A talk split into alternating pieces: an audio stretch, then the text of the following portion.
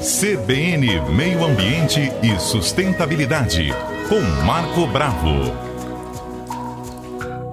Nós estamos, gente, na Semana do Lixo Zero. Essa é uma iniciativa do Instituto Lixo Zero Brasil. E é uma semana para a gente repensar, né? O quanto que a gente descarta, como que a gente descarta e onde a gente descarta. Vamos chamando para esse debate aqui o comentarista Marco Bravo. Bom dia, Marco. Bom dia, Fernanda. Bom dia, ouvintes da Rádio CBN. A gente já vive uma sobrecarga dos aterros sanitários, não é mesmo, Marco? Verdade, Fernanda. Nós temos dois aterros, tem um terceiro sendo construído em Aracruz, mas estão sobrecarregados. Porque... E outra coisa, Fernanda, essas células é, dentro do, dos aterros sanitários são caras, porque você tem que impermeabilizar, você tem que compactar, tem que ter a drenagem de água da chuva, drenagem do chorume, né, que é altamente contaminante. E se a gente separa o lixo em casa, a gente diminui a quantidade de resíduo que chega ao aterro, aumenta a vida útil do aterro e diminui o custo para o município também, uhum. até para o cidadão, do IPTU. Então, a Semana do Lixo Zero é para promover, né, Fernanda, é uma percepção das pessoas, melhorar a percepção das pessoas em relação aos resíduos que nós produzimos. Olha a média mundial, Fernanda, um quilograma por dia. Você sabia que você produz um quilograma por dia, que eu produzo um quilograma por dia? Então, numa é casa de coisa. cinco pessoas, a gente tem cinco quilos. Pois é, por dia. A média é essa. Porque no final de semana você produz mais, está em casa então, tem uma média nos sete dias, dá um quilograma por dia. Nos Estados Unidos, dois quilogramas por dia, dois quilos por dia. Na África, 400 gramas. Então, a média mundial é um quilograma por dia. Se você imaginar que são 8 bilhões de pessoas, são 8 bilhões de quilogramas de lixo todos os dias no planeta. O planeta vai suportar? Né? O planeta está já exaurindo, inclusive, a sua capacidade de armazenar esses resíduos. Hoje nós temos resíduos em desertos na África eletroeletrônico, contaminando o subsolo. Nós temos montanhas de tecidos no deserto do Atacama, no Chile, nos desertos da Bolívia. Montanhas, dá para ver lá da estação espacial essas montanhas de tecidos. Tecidos com corante, com metais pesados, que contaminam o meio ambiente. Então, olha, isso tudo começa dentro da casa da gente. Então, essa semana do lixo zero, que vai de 20 a 28, né, é no Brasil todo. Instituto Movive e Instituto Lixo Zero é a parceria tá, desses dois institutos com as instituições dos estados. Então, no Espírito Santo tem várias instituições que estão participando do processo. E o objetivo é conscientizar. São ações pontuais importantes, que muitas vezes fala, ah, dia da árvore, dia, né, todo dia tem uma, um, uma série de comemorações, né, de, é, então, quer dizer, é importante também. Não é o ideal que você tenha só o dia do índio, o dia da árvore, o dia, agora é povos, né, povos ancestrais. Quer dizer, é importante que seja também processual, mas é, essa data pontual, ela serve para chamar a atenção das pessoas. A gente precisa refletir sobre o resíduo que a gente produz. A gente não pensa, é no automático, Fernando. Você tomou uma garrafinha de água, joga na, na lixeira. Aí no final do dia você nem lembra que fez aquilo. Porque no automático, no automático a gente esquece, né? É, o, esse ano, inclusive, Marco, o, o pessoal lá da Movive, né, estava chamando a atenção para o hum. descarte correto do material orgânico, né? Segundo eles, Isso. há uma geração de danos ao meio ambiente quando ele é descartado uhum. de forma errada, porque tem a formação do chorume, contaminação dos Isso. lençóis freáticos, geração de gás metano, entre outros. Explica pra isso gente mesmo, isso. O, o, que é o Olha, material o orgânico, orgânico, que leva tudo isso? O orgânico, ele vem dos alimentos, restos de alimentos, né? Uhum. Então, por exemplo, tem coisas que podem, tem produtos que não podem do orgânico carne contaminada, ossos, principalmente se for uma composteira caseira. Produtos muito ácidos, você vai ter que fazer um controle de pH.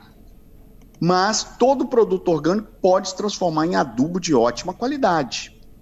E se você leva para o lugar certo, né, no caso da composteira ou uma compostagem industrial, nós temos aqui em Cariacica uma empresa que produz composto de altíssima qualidade e muitas das vezes vem composto de fora aí da Bahia, de Minas Gerais, com todo respeito aos outros estados, mas a qualidade do produto aqui é muito boa. E tudo automatizado, Fernanda.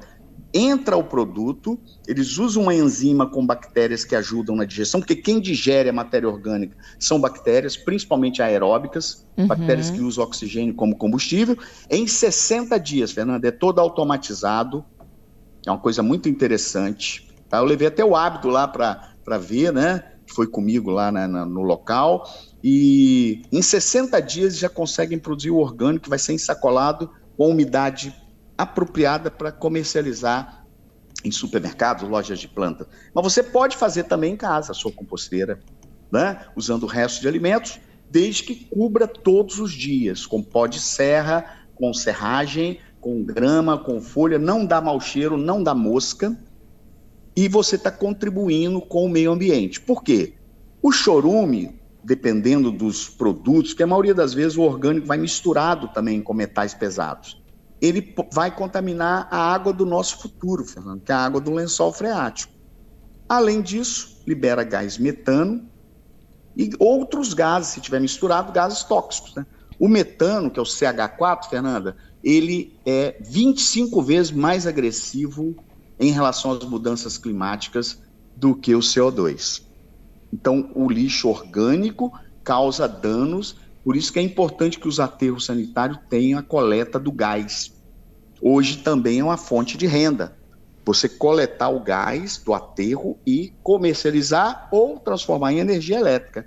Então, biogás, né? É um gás biológico, é um gás que vem dessa decomposição do, da matéria orgânica. Então, é muito importante a gente separar o lixo seco e que o lixo úmido tem um destino apropriado, principalmente em restaurantes, esses restaurantes de empresas que tem muita gente, então a produção é muito grande, né? restaurantes é, de alta demanda já deveriam separar, porque quando você separa na origem, Fernanda, é mais fácil.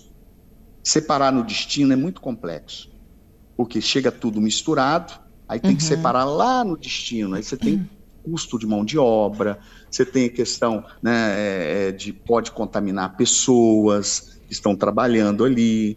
Então, quer dizer, é, se você separa na origem, fala, ah, mas eu tenho que lavar a embalagem, é um pouquinho de água só, só enxaguar assim, já coloca né, virado a latinha, o metal em geral, a sacola plástica, as embalagens de papelão, isso tudo pode ser reciclado.